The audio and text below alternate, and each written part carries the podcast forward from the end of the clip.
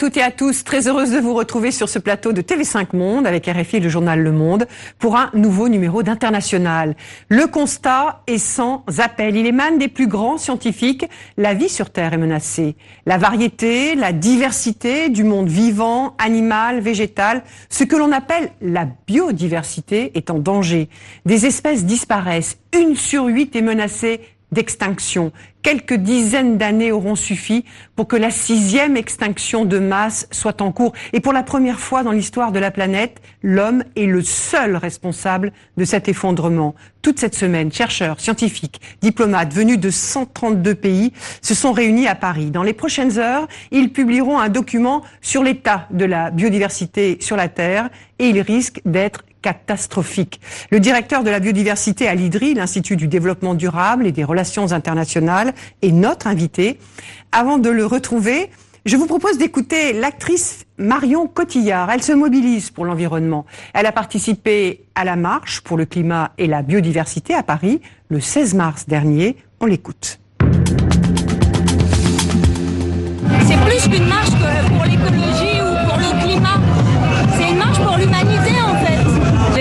ils s'habituent à ce qu'on marche dans la rue. Je me suis demandé si c'était du coup utile de continuer à marcher. Et en fait, oui, c'est utile parce que parce que c'est une énergie qui se déploie, qu'il y a de plus en plus de monde, qu'il y a de plus en plus de gens qui s'indignent, qu'il y a de plus en plus de gens qui qui veulent euh, qui veulent un- une transformation de la société, une transformation du monde, euh, une révolution si on peut si on peut utiliser ce mot. Transformation, je pense. Bonjour Yann Laurent. Bonjour François Joly. Merci d'avoir accepté notre invitation. Euh, je le disais il y a quelques instants, il y a eu cette réunion euh, toute cette semaine de 132 pays. Vous y étiez hein, en tant que- qu'observateur. Euh, on vient d'entendre euh, Marion euh, convaincu, euh, Cotillard convaincue que, la- que le monde doit se transformer hein, pour sauver la, la planète. Les mobilisations citoyennes, c'est essentiel aujourd'hui. C'est d'elles, de- d'ailleurs, d'où vient la, volonté de, de, de- d'empêcher cette catastrophe annoncée. Oui, c'est essentiel. Et ça fait écho, si vous vous souvenez, aux propos de Nicolas Hulot quand il a euh, présenté son plan biodiversité à l'Assemblée nationale, qu'il avait dit tout le monde s'en fiche.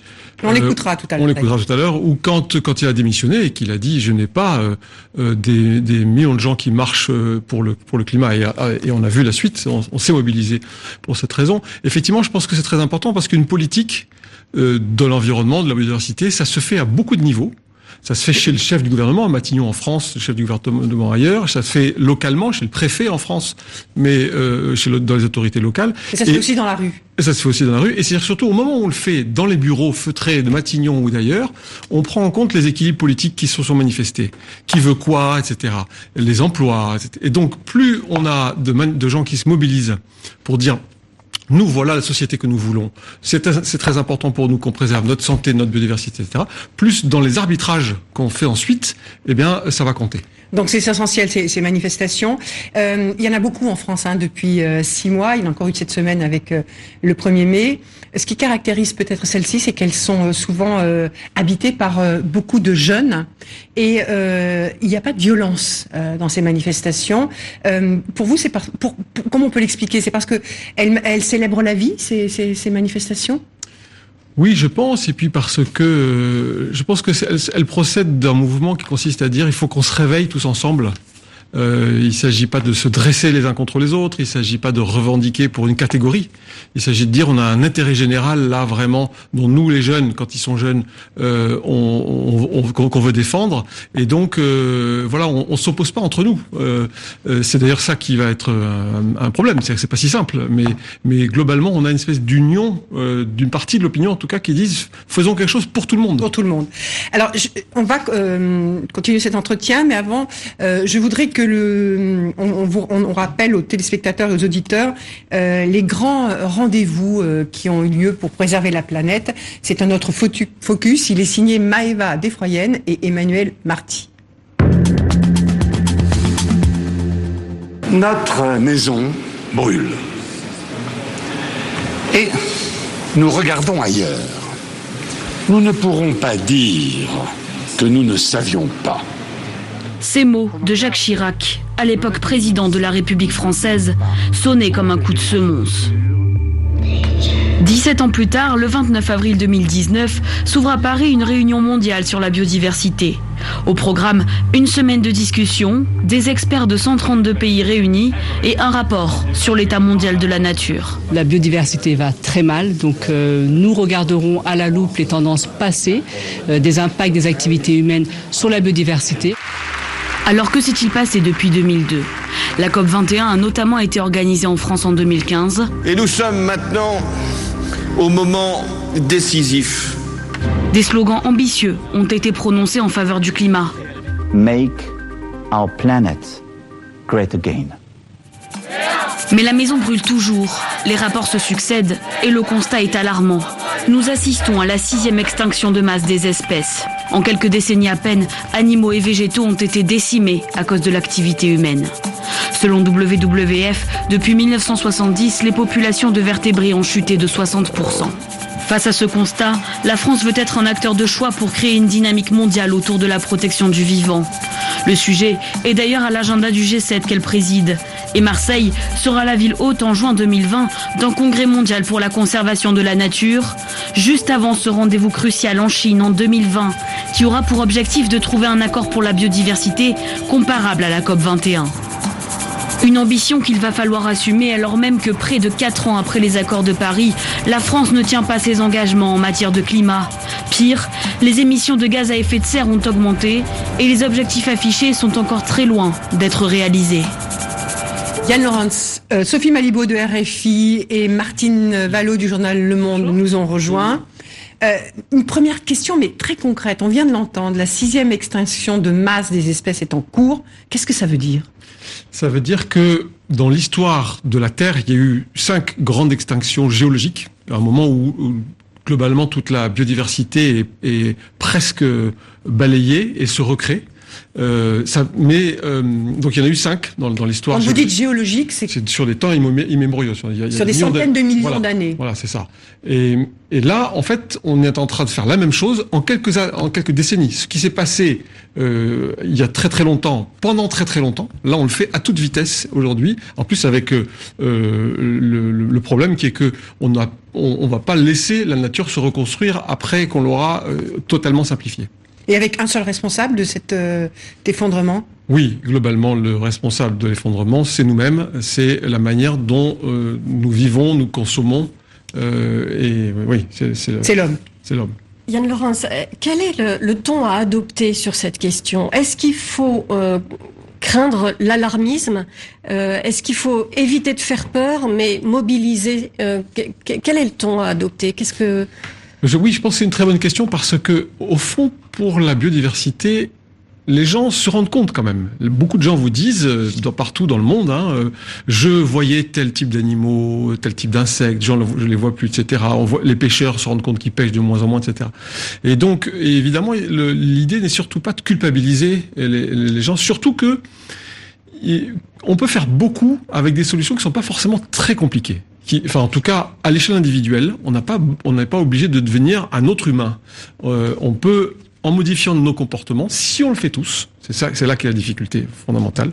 En modifiant nos comportements, notamment alimentaires, on peut changer beaucoup de choses. Martine Vallot du Monde. Oui, mais de dire qu'on le fait tous, est-ce que ce n'est pas aussi un moyen pour les gouvernements de se dédouaner, de prendre les moindres décisions au moment où il y a vraiment des décisions à appliquer?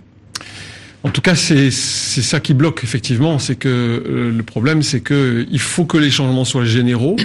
Donc, ça suppose, on le voit avec l'agriculture et les pesticides, ça suppose de changer de modèle, changer de modèle de production dans un pays, dans une région du monde. Ça ne se fait pas en, en, en même pas en six mois. Ça prend des décennies. Euh, on est sorti du charbon euh, en, France, ça a pris quelques quelques décennies pour le faire. Ça va être la même chose euh, pour le système agroalimentaire, par exemple. Ça va prendre du temps. Mais euh, euh, Yann parmi les espèces qui sont euh, menacées, il y a souvent des, animaux qui sont mis en avant. On parle du kakapo, cet oiseau. On parle du, tigre de, Malaisie, de, du léopard de, l'amour, du rhinocéros de Java, et même de ce fameux rhinocéros blanc dont il ne resterait que deux spécimens. Mais au risque de, choquer, est-ce que leur disparition, elle met vraiment en cause l'équilibre euh, de la biodiversité Alors oui, en fait, on, peut, on peut répondre de trois manières. D'une part, la biodiversité a besoin de tous ces éléments. C'est-à-dire que euh, écosystème, hein, c'est un système euh, vivant, complètement enchaîné. les différents compartiments sont enchaînés entre eux. C'est-à-dire qu'on a besoin. Le prédateur joue un rôle considérable pour que les plantes, les, espèces qu'il mange, etc., vivent, vivent et, et prospèrent. Deuxième chose, on utilise la nature tous les jours. La nature, c'est euh, le sol dont on produit nos aliments, c'est l'air, c'est l'eau dans laquelle on pêche, ou dans lequel, etc. Euh, c'est notre, c'est notre fond vivant. Et troisièmement, il y a aussi une troisième réponse qui est tout simplement, c'est notre âme, la, la biodiversité, la, la, la, beauté du monde, euh, sa diversité, etc.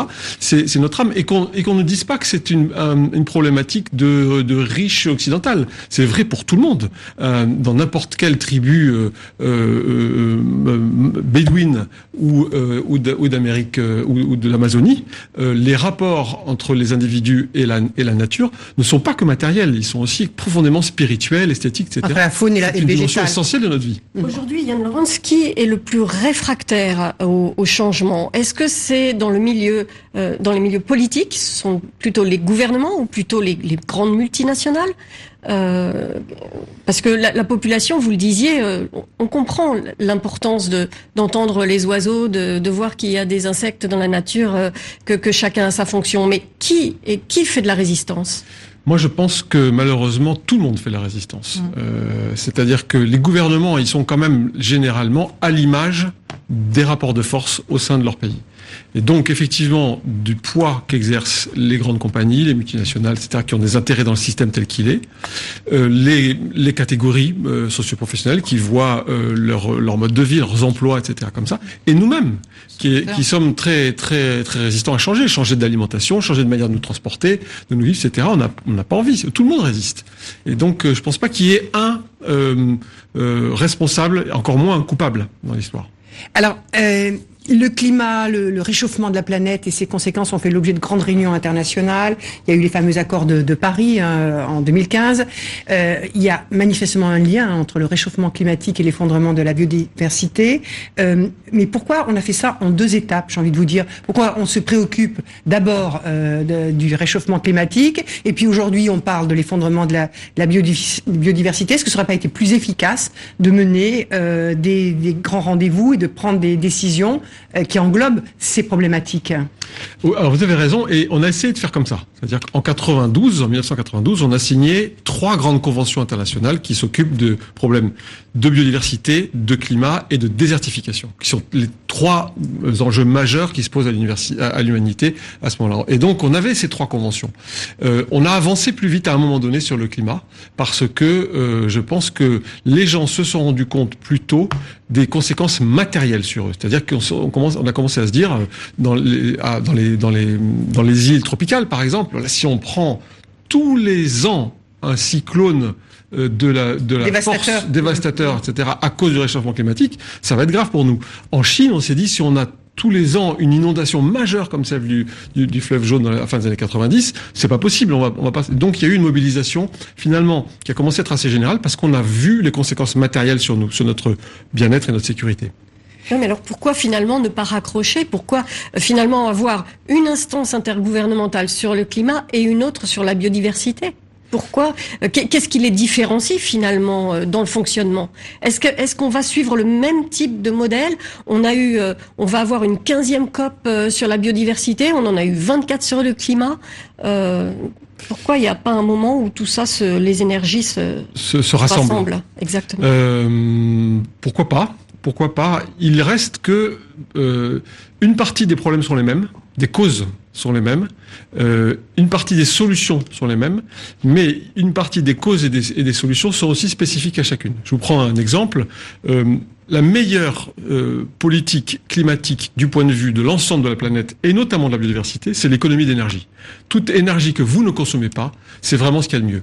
En revanche, si vous dites oh c'est pas grave, on continue à consommer beaucoup, mais on va compenser ça par des barrages ou par des agrocarburants, euh, et ben à ce moment-là, euh, vous, allez, poser un problème à la biodiversité.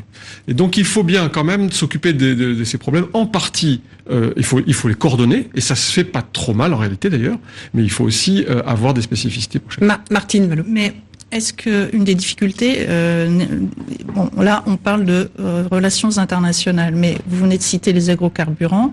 Est-ce que le problème n'est pas pour chaque État au moment de prendre les décisions? Je pense évidemment à, à la MED, qui est donc euh, une, reconversion d'une raffinerie qui va faire entrer énormément d'huile de, palme sur le territoire européen, alors que d'un autre côté, les parlementaires essayent de faire en sorte qu'on en utilise de moins en moins dans l'alimentation. Est-ce que la question n'est pas plutôt au moment de prendre les décisions dans chaque pays. Et c'est là où la limite est évidente. Parce que je rappelle que la MED, c'était un projet très controversé hein, et qui devrait démarrer incessamment sous peu. Dans les semaines qui viennent. Dans les semaines qui viennent, dans les Bouches du Rhône, en France. Si vous mettez le doigt, à mon avis, sur le problème. C'est-à-dire qu'au fond, et d'ailleurs, je pense que le rapport dont on parle là va le montrer, au fond, à l'échelle internationale, globalement, les, les textes les politiques telles qu'on les a écrites, les textes de loi, les protocoles, etc., sont pas mal. Ils, ils, parlent d'à peu, près tout, ils règlent à peu près tous les sujets. J'ai entendu beaucoup euh, ces temps-ci au Brésil euh, des gens dire on a une on a une, une, loi environnementale qui est très bien faite et qui est très exigeante. C'est vrai. La question est dans leur application concrète. Et la, la MED est un bon exemple. C'est-à-dire que au moment de l'appliquer, eh ben, comme je disais tout à l'heure, on se retrouve avec des équilibres politiques, des gens qui disent mais attendez, euh, nous on a investi euh, depuis une dizaine d'années dans un outil de production. Euh, on veut pouvoir euh, en, ne pas perdre d'argent avec ça. Il y a des emplois derrière. Oui, parce que souvent, alors voilà, il y a 1000 emplois directs ou indirects qui sont liés à cette raffinerie totale, on peut donner le nom, hein, à la MED. Et c'est un des arguments qui a pesé pour donner l'autorisation du, du fonctionnement de cette... Parce que c'est l'huile de palme hein, qui va être... c'est les, les, les, quantités ne sont pas négligeables. Hein, on parle de 300 000 tonnes d'huile de, de palme. Pas, pas seulement, mais en grande partie. En grande partie, hein. C'est ça. Et ça, alors donc voilà, vous voyez effectivement, on a, c'est pas, c'est pas fin, c'est jamais simple. Ces problèmes-là sont pas simples. Les ONG d'un côté disent, euh, on va donc tirer encore plus sur les ressources de la planète en, en, en prenant encore plus d'huile de palme, qui aurait été mieux au moins à servir à l'alimentation. Et, euh, les, et Total dit, ben oui, mais moi j'ai investi, euh, j'ai des emplois, euh, mon boulot c'est de produire des... Et puis en plus, des agrocarburants, pardon, et en plus, euh, c'est une politique européenne qui consiste à essayer de mettre des agrocarburants à l'intérieur de notre carburant. C'est une politique qu'on a votée. Mmh. Et, et, donc Mais on reviendra sur cette question. C'est le type même de la fausse bonne solution. Oui. oui. On reviendra sur, sur cette question. Euh, on, vous le disiez hein, tout à l'heure, vous, euh, vous, avez parlé de cette réunion à Paris, 132 pays, ce, ce, rapport de 1700 pages sur lequel se sont penchés euh, euh experts scientifiques, etc. Euh, il va donner lieu demain euh, à la publication d'un texte qui est en quelque sorte le résumé euh, de, de, ce, de ce rapport. J'aimerais que vous nous disiez, vous l'avez lu, vous, il est sous embargo, il sera publié demain, vous l'avez lu, vous l'avez lu, est-ce qu'il a été difficile pour tous les pays de se mettre d'accord sur euh, des conclusions euh, Parce que en, en, quelque sorte, ça va être un peu la Bible pour les politiques euh, qui seront mises en, en, place dans les années futures euh, concernant la biodiversité. Je dirais que non, ça a été plutôt une bonne surprise. Ça a été laborieux et long, parce que c'est un texte qui est assez long, et qui, qui, essaie, qui, est de, qui couvre tout. C'est la grande force de ce rapport, c'est que ouais. il ne s'arrête pas au constat. Il, remonte très profondément vers les causes, y compris les causes sociales et économiques. Donc forcément, on a un texte qui est assez long et chaque pays a ses précautions juridiques généralement, ou bien des histoires de frontières. Quel tel pays qui ne veut pas voir euh, que tel pays euh, considéré comme indépendant de lui, etc. Donc on peut avoir comme ça des, difficultés de procédure qui fait qu'on on, on, on remplit le texte de précautions euh, quand c'est nécessaire, quand c'est approprié, etc. Mais le message. Donc le consensus euh, est plutôt global. Oui. Euh, mais comment ça se fait que le consensus a été atteint aussi vite pour la biodiversité alors qu'il a mis tant de temps à éclore pour le GIEC? Euh, Est-ce que est-ce que l'investissement, la mobilisation scientifique aussi, elle est à égal niveau avec le GIEC qui existe depuis des décennies? Parce que rappelons-le, l'IPBS, euh, l'IPBES, en fait, ça existe depuis 2012. C'est ah, l'IPBES, c'est cette plateforme intergouvernementale. Hein, voilà, sur la biodiversité et euh, vocabulaire euh, très très complexe, euh, également sur les, les services euh, écosystémiques. Si vous pouvez nous expliquer un petit peu ce que ça signifie. Et puis voilà, le fait que, que ça existe depuis 2012 seulement. Absolument. Mais des études sur la nature, il y en a toujours eu. Et bon, il faut juste dire peut-être que ce rapport, c'est un recensement de plusieurs années de, de, de contributions scientifiques, mais des études scientifiques, il y en a depuis depuis alors, oui, je pense que la, la différence avec euh, ce qui s'est passé pour le climat, c'est qu'au début, euh, le changement climatique, ça ne se voyait pas. Quand même. Hein. On, on, a des alertes scientifiques bien avant les premières manifestations euh, visibles et concrètes. Alors que la biodiversité, quand même, on le voit. Euh, les pêcheurs amènent moins de poissons. Euh, les, les, forêts se dégradent à toute vitesse. Les insectes, on, vous vous souvenez de l'effet pare-brise. Hein. Aujourd'hui, on traverse la France sans insectes sur son pare-brise. Il, y a, il y a 30 ans, euh, c'était pas possible. donc, on le, on le voit un peu plus. Ce qui est, ce qui est caractéristique ici, là, avec ce travail et, et avec cette, ce, ce, ce, cette, ce rassemblement de, scientifiques, c'est que on fait le lien entre ces études qu'on connaît bien, l'affondrement de la biodiversité, ça y est, on l'a documenté, mais surtout là, on fait le lien entre ça et les causes. Et c'est ça qui est puissant, et c'est là-dessus que je suis heureux que, au fond, euh, on arrive à un consensus pas trop difficilement, euh, qui me pointe le doigt sur les, sur les principales causes. Mais le consensus, il dit quoi? Que c'est la catastrophe, que c'est l'alerte rouge, que c'est euh, le cataclysme? Comment vous le qualifiez Quel adjectif pourriez-vous utiliser? Oui, il confirme un effondrement il y a un effondrement. Ça s'effondre. Et surtout, euh, ce qui est frappant pour moi, c'est qu'il confirme que c'est partout, mm. sur toute la planète, et qu'il n'y a pas vraiment de tendance positive. Il y a des îlots de préservation, des endroits où on la garde encore, la biodiversité, qui sont généralement d'ailleurs des endroits où vivent des gens qui sont ce qu'on appelle les peuples autochtones ou indigènes et les communautés locales. Euh, donc on arrive à garder un peu, on restaure certaines espèces, mais le tapis roulant, euh, globalement est général et ça, ça le rapport le montre bien. Et alors, euh, Yann Laurent, si on arrive à déterminer les causes, on peut s'attendre à ce qu'il y ait des recommandations? Est-ce que ce sera le cas? Alors non, le, dans son mandat, euh, la plateforme n'a pas le droit de donner des recommandations politiques. C'est mauvais signe quand même. Oui et non. Ça permet aussi de garder aux, scientifiques un rôle propre qui est de dire nous on vous dit ce qui se passe, on vous dit à cause de quoi on pense que c'est dû et vers où ça pointe, mais les recommandations politiques, c'est aux, délégations gouvernementales à des gens qui sont investis de nos euh, votes de, de, les prendre. Et donc, il, se refuse euh, à prendre des décisions à notre place. Martine, juste, on peut préciser que cette somme de, chiffres et de données assez désastreuses vont servir de base à des discussions l'année prochaine en, Chine lors de la prochaine convention sur la biodiversité. Donc, c'est là où les gouvernements ont leur mot à dire. Exactement. on peut espérer que fin 2020, en Chine, euh, il y a un sursaut diplomatique. Jusqu'à maintenant, on a un sursaut dans l'opinion dans certains pays. Euh, on a, euh, voilà, on a, on, a ça, mais on n'a pas encore eu un sursaut diplomatique comme l'a été l'accord de Paris, mais dont on voit bien qu'il est fragile parce que pour l'instant sa mise en œuvre fait défaut. mais on n'a même pas l'équivalent de l'accord de Paris pour la biodiversité, notamment parce que on s'est engagé depuis 20 ans chaque décennie de manière encore plus ambitieuse. -dire on veut une biodiversité euh, préservée, on s'engage pour ça, mais on n'a pas dit euh, comment on va le faire très concrètement. Ou, quand on, quand, quand on l'a dit, par exemple en disant on va réduire les subventions aux activités qui dégradent la nature, on l'a pas fait. Mais je, je, voudrais vous poser sur. Il y a, il y a une des conclusions, euh, même si ce rapport est sous embargo, qui est déjà apparu, c'est sur les causes hein, de l'effondrement de la biodiversité. C'est ce qu'on appelle, c'est un terme technique, l'artificialisation des sols, c'est-à-dire euh, la bétonisation. On va revenir aussi sur le rôle de l'agriculture. Mais en ce qui concerne cette artificialisation des sols, qui est euh, construire des logements, construire des routes, des infrastructures, etc comment euh, empêcher ces causes-là de produire encore plus d'effondrement de la biodiversité avec euh, l'évolution démographique de la planète, avec l'émergence de centaines de millions de classes moyennes qui consomment de plus en plus. Alors comment on fait dans ces cas-là? Oui, effectivement, ce qu'il va dire, c'est que c'est euh, la cause majeure, c'est le changement de la manière dont on utilise l'espace agricole, euh, et, euh, et, urbain. Aujourd'hui, l'artificialisation par la ville, ça n'est pas ce qui domine. C'est 3% euh, de, de, la planète à peu près qui est occupée par la ville. Mais ça va augmenter beaucoup très vite. Dans les, dans les décennies qui viennent, ça va être un problème. Et puis surtout, c'est pas que la ville et le béton euh, comme, un, comme un tapis roulant, c'est les routes. Euh, les, moyens de se voilà, ces infrastructures. Voilà, qui d'une part coupent mm. les milieux naturels, puis en plus apportent des, des moyens d'aller chercher de l'or, de, des métaux, de l'huile de palme, euh, plus loin, et donc fait, pousse quelque part euh, l'utilisation de la nature beaucoup plus loin. Alors comment on fait? Eh bien, on, on agit sur l'alimentation, c'est une des clés majeures de cette, ce besoin d'espace. On, on, y reviendra. Et on, et on, et on cherche, euh, euh, on cherche peut-être à développer ce qu'on appelle la ville résiliente et durable. Martine Vallot.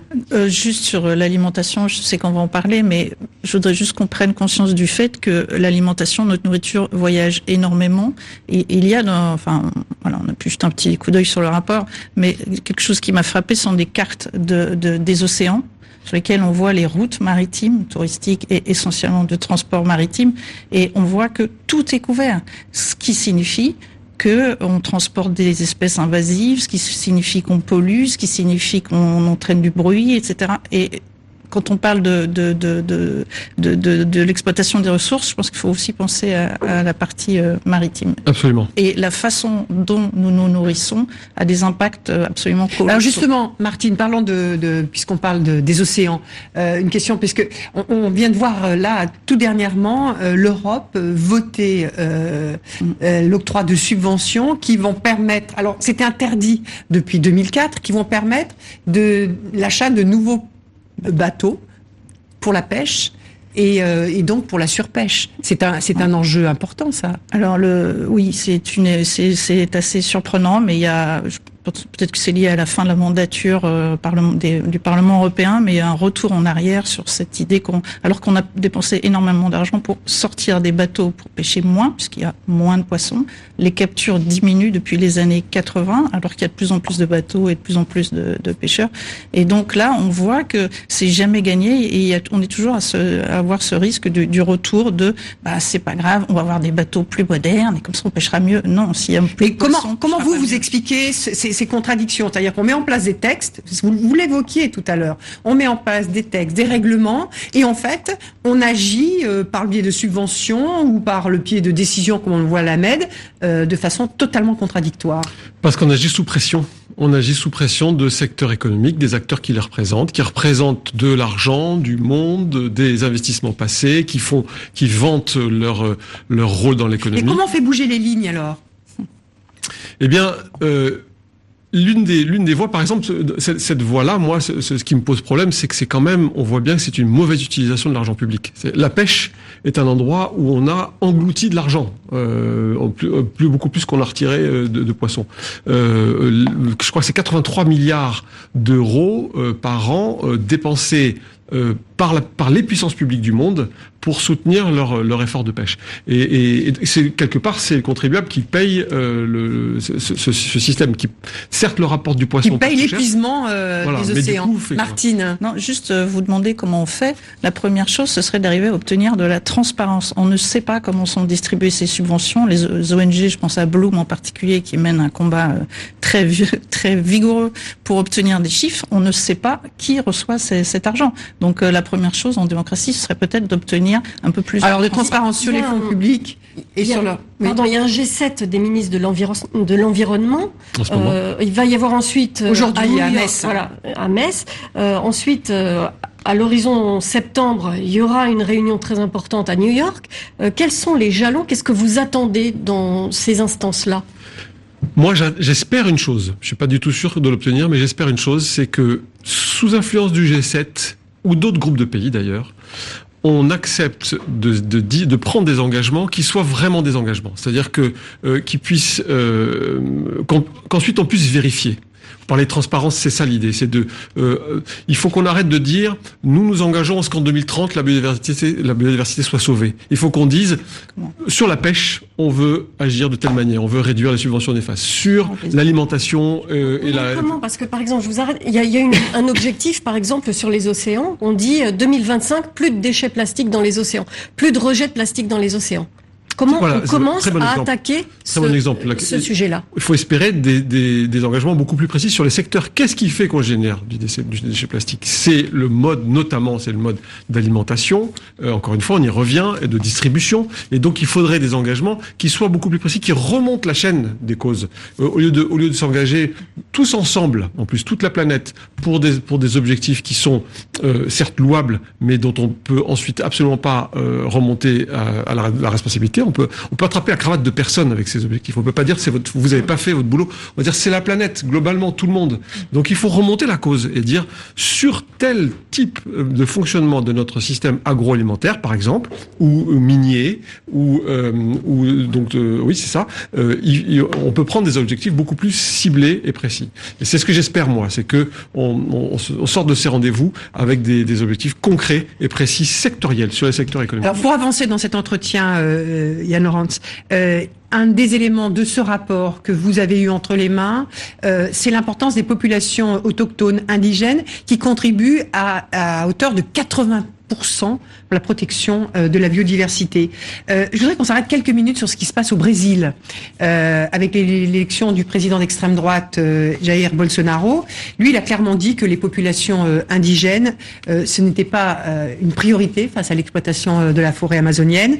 Et je voudrais que nous écoutions Ivani Stanone, elle est chef indigène du peuple Cariri Xoko, qui vit dans la forêt amazonienne au Brésil. Elle lance un appel à l'aide et elle dénonce la politique du président Bolsonaro. On l'écoute. Je suis triste. Mon cœur est empli de tristesse. Je le vois comme un destructeur. Cet homme n'est pas seul. Il a de puissants alliés à ses côtés. Et ils vont procéder ensemble à la destruction de toute l'Amazonie. D'après ce que je vois, c'est ce qui va se passer. Je trouve ça honteux. Je voudrais qu'il pense en conscience à ce qu'il adviendrait de lui, de ses enfants et de ses petits-enfants, ses arrière-petits-enfants, s'il finit par en avoir, comme moi. Si nous ne protégeons plus nos terres, nos forêts, si nous ne protégeons plus rien, qu'adviendra-t-il de ses enfants et de ses petits-enfants euh, Yann ces populations depuis 2007, euh, elles sont théoriquement protégées hein, par euh, des textes adoptés aux Nations Unies. Mais est-ce qu'il ne faut pas aller plus loin euh, par, par, exemple, est-ce que vous pensez qu'il serait utile de créer ce qu'on appelle un crime de d'écocide euh, C'est ce alors il y a eu une actualité cette semaine en France, hein, c'est que le Sénat a rejeté cette proposition de, de, projet de loi qui était portée par les socialistes, qui voulait inscrire l'écocide dans le droit pénal français. Est-ce qu'il ne faudrait pas instaurer ce, euh, cet écocide au niveau international pour justement protéger euh, ces populations qui protègent elles-mêmes la biodiversité euh, au niveau mondial? Oui, ces gens-là, d'abord, c'est beaucoup plus de monde qu'on pourrait croire. Si on ajoute aux gens dont on a vu les images là, ce qu'on appelle les communautés locales, les, un, village de pêcheurs qui, qui pêchent de manière traditionnelle, une communauté de montagne, etc. On peut, euh, les statistiques vont jusqu'à 1,5 milliard de personnes. Donc c'est beaucoup de monde, c'est 20% de, de la planète qui vivent selon des pratiques qui sont globalement favorables ou en tout cas compatibles avec la biodiversité. Euh, et, et, je pense que peut-être que prendre un texte de plus euh, aurait un effet. Euh, moi, je je crains qu'aujourd'hui, ça ne soit pas là qu'est le problème. Le problème est plutôt euh, parce qu'on on a des textes euh, pas mal. La question, c'est de les appliquer et concrètement, comme vous disiez, dans les décisions concrètes. Et euh, je pense qu'au contraire, enfin pas au contraire, mais je pense plutôt que la question, c'est de comment on comment on met en place une politique de développement et, une aide au développement, parce qu'il faut savoir que 80% des budgets de la biodiversité au, Sud sont appuyés sur l'aide au développement. Comment on met en place une, aide au développement qui soit favorable à ces peuples et à ces communautés? Mais là, au Brésil... Vous voyez bien que c'est déjà le problème dans l'accord sur le climat, aussi ces disparités entre le Nord et le Sud. Euh, maintenant, du côté du Sud, on commence à être un petit peu euh, comment dire, euh, irrité de voir que le Nord, qui est passé par là, qui s'est développé, euh, souhaite maintenant proposer un, un, autre schéma au pays du Sud. Absolument. Comment on fait pour éviter cette, cette logique et ce nouvel antagonisme au, au sujet de la biodiversité? Absolument. C'est assez structurant des discussions. Euh, cette, cette, division nord-sud. Euh, et vous avez raison, il faut absolument pas imposer des, imposer des, des, des solutions euh, lié au fait que nous, on a, on a déjà bien tout bousillé et que vous devez les, les, préserver. Il faut quand même rappeler... voilà, les forêts primaires, elles sont encore au sud. Absolument. Mais elles ne sont plus seulement euh, consommées par les habitants du Nord. Hein. 100 millions de personnes sortent de la pauvreté à peu près euh, chaque sont, sont, sorties de la pauvreté chaque année entre 90 et 2002 par exemple. Euh, c'est pas euh, ici, c'est et donc ce sont des gens qui naturellement et c'est normal bah, commencent à consommer de manière plus mondialisée, plus de gras, plus de sucre, plus de viande surtout. et, et c'est là que, presque notre responsabilité elle est, elle est plus là dans la mondialisation du système alimentaire et de consommation. Martine euh, non, je pensais au rôle euh, du, développement de la Chine dans cette euh, utilisation des ressources, pas seulement alimentaires pour le coup, aussi le bois, les, métaux, et ça donne un peu le vertige, non, de voir les besoins qui s'expriment. Ben, c'est ce qui explique effectivement que il est possible que cette euh, catastrophe dont parle le rapport, nous, nous, dont parle le rapport, nous n'ayons vu que le début. Les projections qu'il y a dans le rapport aussi, qui fait, qui fait un travail très intéressant de projection, montrent que sur beaucoup de sujets, nous ne sommes qu'au début des tendances. Par exemple, les déchets. Euh, on, on, pourrait croire que les déchets plastiques c'est sous contrôle parce que nous on a pris quelques mesures, etc. En fait, on n'est qu'au début? On n'en est qu'au début. Si on regarde les courbes d'augmentation du volume de déchets qu'on va relâcher dans les océans, dans la nature en général, on n'a encore rien vu parce que il reste des réserves euh, euh, considérables de développement, de gens qui vont se développer. Et en se développant, ils vont consommer, comme vous et moi, beaucoup plus de plastique. Martine. Oui, non, je veux dire juste, on a, on a les yeux rivés sur le Brésil, puisqu'il y a un changement de gouvernement et qu'on s'attend au pire. Mais je voyais que début mai, le 1er au 3 mai, en Papouasie-Nouvelle-Guinée, il y a eu un sommet sur comment on va modifier les lois pour l'accès aux terres coutumières. Parce qu'aujourd'hui, le gouvernement considère qu'elles sont sous-exploitées. Donc ces choix-là, ils se posent partout, tout le temps. Et, alors c'est pour ça que je parlais d'une d'une législation internationale. Est-ce que et avec ce, ce, côté très très important qui effectivement et ce mot écocide qui, qui, qui dit des choses très très clairement. oui, bien sûr. Ça au, au, même niveau qu'un génocide, euh, puisque là c'est une extermination de, de notre écosystème bien et sûr. de populations qui sont en contact et qui vivent de cet écosystème directement. Bien sûr, et un tel texte aurait certainement une portée symbolique importante. Euh, pratiquement, euh, je pense que la question est plutôt dans la manière dont nous faisons pression tous ensemble sur les ressources dont on a besoin, enfin donc qu'on va chercher euh, dans les terres de ces gens-là. Il faut en même temps pour pourtant leur proposer un accès au développement, l'amélioration de leur indice de développement humain, euh, éducation, santé, etc.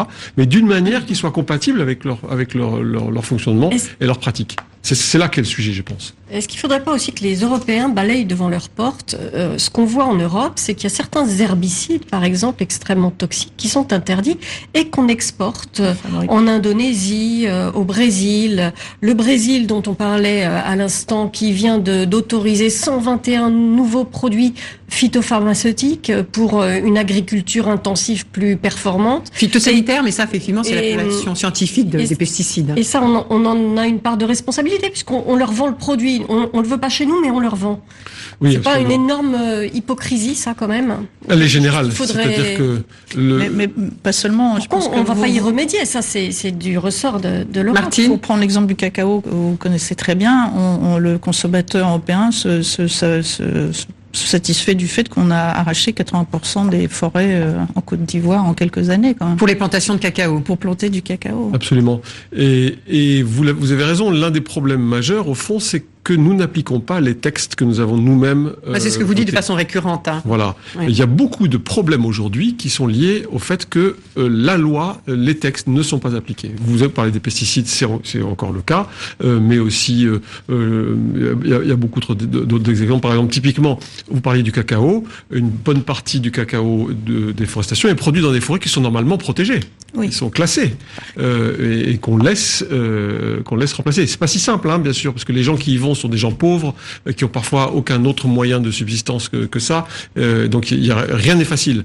Mais euh, et, et nous-mêmes, on applique très mal la loi, la loi sur l'eau, par exemple, en France. La police de l'eau existe, elle fait son travail, mais ensuite il y a très peu de poursuites, très peu de condamnations, etc. On peut encore pas mal polluer l'eau, y compris hors la loi sans avoir de, de, de, très gros problèmes. Il nous reste 6-7 minutes pour euh, aller à la fin de cet entretien. Je voudrais qu'on on, on écoute euh, euh, ce que disait l'ancien ministre de la Transition écologique et solidaire, euh, Nicolas Hulot, il y a à peu près un, un an. Hein, C'était le 21 mars 2018. Et on, on parlera un peu de, de, de la France. 30% d'oiseaux en moins en quelques années. 80% d'insectes en moins à l'échelle européenne. La semaine dernière, le dernier grand mâle du rhinocéros blanc du nord de l'Afrique a disparu. Moi, ça ne provoque pas de la peine, pas de la colère, de la honte. De la honte de savoir que derrière la sixième extinction de la biodiversité, la responsabilité, c'est nous. Et que plus l'on réduit la biodiversité, plus l'on réduit nos options pour faire face à l'avenir. Il y a des tragédies invisibles et silencieuses dont on s'accommode tous les jours. Eh bien, je vous le dis, tout seul, je n'y arriverai pas. Et d'ailleurs, il n'y est vraiment pas arrivé qu'il est parti, Nicolas Hulot. Euh, la France est très forte hein, pour communiquer sur ces enjeux de biodiversité, pour organiser des sommets. On l'a vu la COP 21 à Paris, euh, ce sommet-là, euh, enfin ces sommets, ces réunions à Paris. Il y aura le G7 avec l'impératif de la biodiversité aussi. Est-ce que on est, comme le disent beaucoup d'ONG, euh, dans de la communication pour la France et en fait sur le très concrètement euh, les, décisions ne sont pas là, les applications des règlements ne sont pas là. Euh, Est-ce que la France a un bonnet d'âne sur ces questions de biodiversité? Elle n'a pas un bonnet d'âne, mais c'est vrai que comme beaucoup de pays, elle fait beaucoup moins que ce qu'elle dit qu'elle qu'elle va faire. Comme, comme on l'a dit depuis le début, parce que quand il s'agit de passer à l'action, à ce moment-là, il faut prendre des arbitrages qui vont heurter des euh, intérêts euh, qui sont constitués. Mais elle ne les prend pas, ces arbitrages. On l'a vu sur euh, la Med, on l'a vu sur la montagne d'or en Guyane, cette mine à ciel ouvert. Elle en a pris un sur Notre-Dame-des-Landes.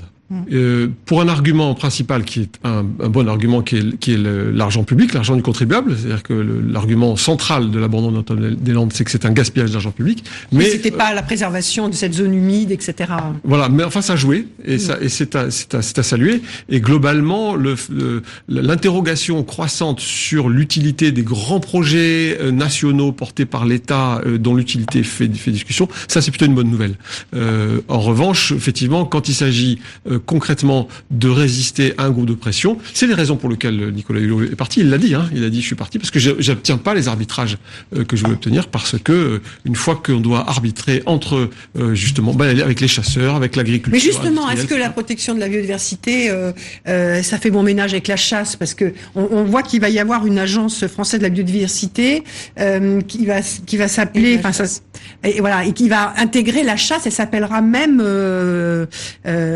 avec, euh, elle s'appellera l'Office euh, l'Office français de la biodiversité et de la chasse. Alors même que la secrétaire d'État Emmanuel Vargon était opposée à cette décision. On a l'impression que euh, on arrive en France, les lobbies gagnent toujours au bout du compte.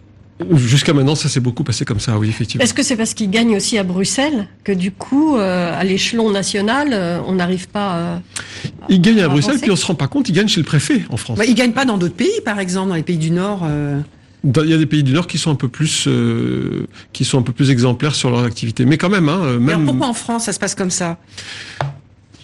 Il n'y a, a, pas le courage politique pour faire appliquer les règlements, les décisions et pour euh, mettre en place une vraie politique de protection de l'environnement? Oui, je crois qu'on est un pays particulièrement divisé, c'est souvent dit. Euh, et dès que un groupe, une catégorie euh, a peur d'être lésé par une décision, elle monte au créneau très vite et euh, on considère sa, sa résistance comme totalement légitime, particulièrement chez nous, je pense. Et ça se voit particulièrement sur l'environnement. Et en plus, il faut, il faut reconnaître une chose, c'est que en fait, pour bien faire, il faudrait reconvertir typiquement notre agriculture vers une agriculture de, de qualité qui fasse de, du bio, euh, qui fasse de, qui, qui fasse qui utilise moins de pesticides, qui n'utilise pas de pesticides, nous sommes le... euh, pas d'engrais de synthèse, le troisième, je crois, de la qualité, c'est notre avenir. L'avenir de l'agriculture française, c'est une agriculture plutôt de qualité, plutôt de haut de gamme, mais ça se fait pas. On, on a on a poussé au contraire vers dans, dans l'autre sens depuis euh, depuis quatre décennies. Euh, et il faudra pousser dans l'autre sens, et ça se fait pas tout de suite. Et donc tant que c'est pas fait, eh ben il y a des perdants. À chaque décision qu'on prend pour la biodiversité il y a des perdants et parfois c'est nous euh, euh, individuellement qui disons oh, ben j'ai pas j'ai pas tellement envie de changer telle telle partie de mon comportement et on résiste. Martine. Euh, oui, sur l'agriculture, il y a énormément de choses à dire sur la France. Et il nous reste quatre minutes. Hein. Mais sur, enfin, il faut bien avoir conscience que l'agriculture, ce sont des choses qu'on importe essentiellement, aussi bien des poissons que du cacao que des fruits pour ce qui concerne un certain nombre d'oléagineux, ça se traduit par des déforestations euh, massives. Et donc la France, le gouvernement français s'est doté à l'octobre d'une stratégie nationale de, de lutte contre la déforestation importée La déforestation importée, c'est pas. C'est-à-dire qu'on arrache des forêts pour planter euh, du soja qui vont nourrir euh, les cochons bretons, par exemple. Voilà. Hein. C'est ça. Euh, voilà. C'est pour l'agriculture est vraiment mondialisée. Maintenant, cette stratégie, effectivement, vous parliez de communication tout à l'heure. C'est une- c'est une- c'est un très beau titre, mais je ne sais pas du tout en quoi ça ça s'applique euh, nulle part. Effectivement, et les ONG euh, ont rappelé que le point aveugle de cette stratégie, c'est qu'elle n'agit pas sur la consommation euh, des, de vous et moi. Et en particulier, vous avez, vous l'avez rappelé, le, le, ce qui pousse cette, euh, cette espèce de tapis roulant agricole général sur le monde, c'est la viande d'abord. Hein. Les deux tiers, euh, voire plus, des surfaces dont on, qu'on utilise pour l'agriculture, c'est pas pour manger nous-mêmes, c'est pour manger, c'est pour donner à manger aux animaux ou pour les faire paître. Donc c'est pour la viande. Le, la clé d'un changement général global, c'est la réduction. Je dis pas qu'il faut que tout le monde devienne végétarien, mais c'est la réduction de la part en produits animaux dans notre alimentation. Changer radicalement nos. L'OMS dit qu'on en mange consommation. 60% de trop. 60% 60% de trop de protéines animales pour notre santé.